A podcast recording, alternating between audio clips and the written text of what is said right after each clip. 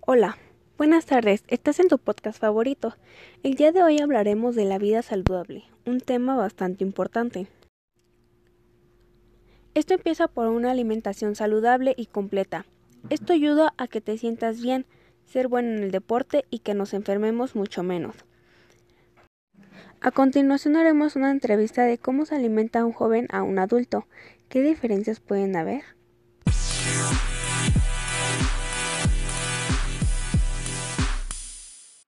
Hoy estamos aquí con Jimena.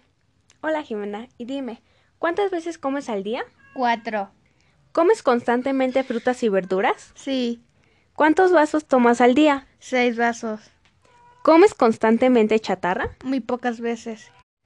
¿Haces ejercicio? Sí, ¿Cuántas veces a la semana? una vez a la semana.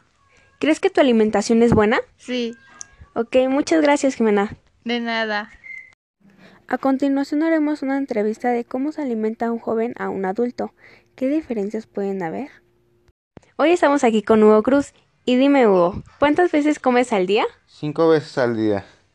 ¿Comes constantemente frutas y verduras? Sí, ¿Cuántos vasos al día tomas de agua? ocho vasos al día.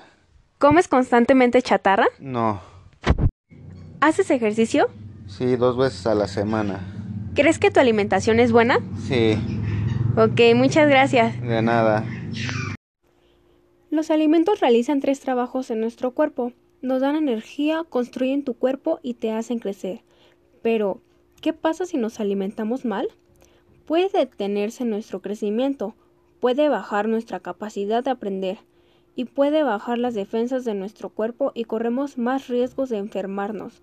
Por eso debemos alimentarnos bien en todos los, todas las comidas. El desayuno es el más importante. Debes ingerir cereales, leche, jugo de naranja y pan. La energía de estos alimentos llega a nuestro cerebro y nuestros músculos.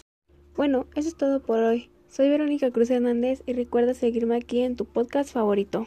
Hasta luego.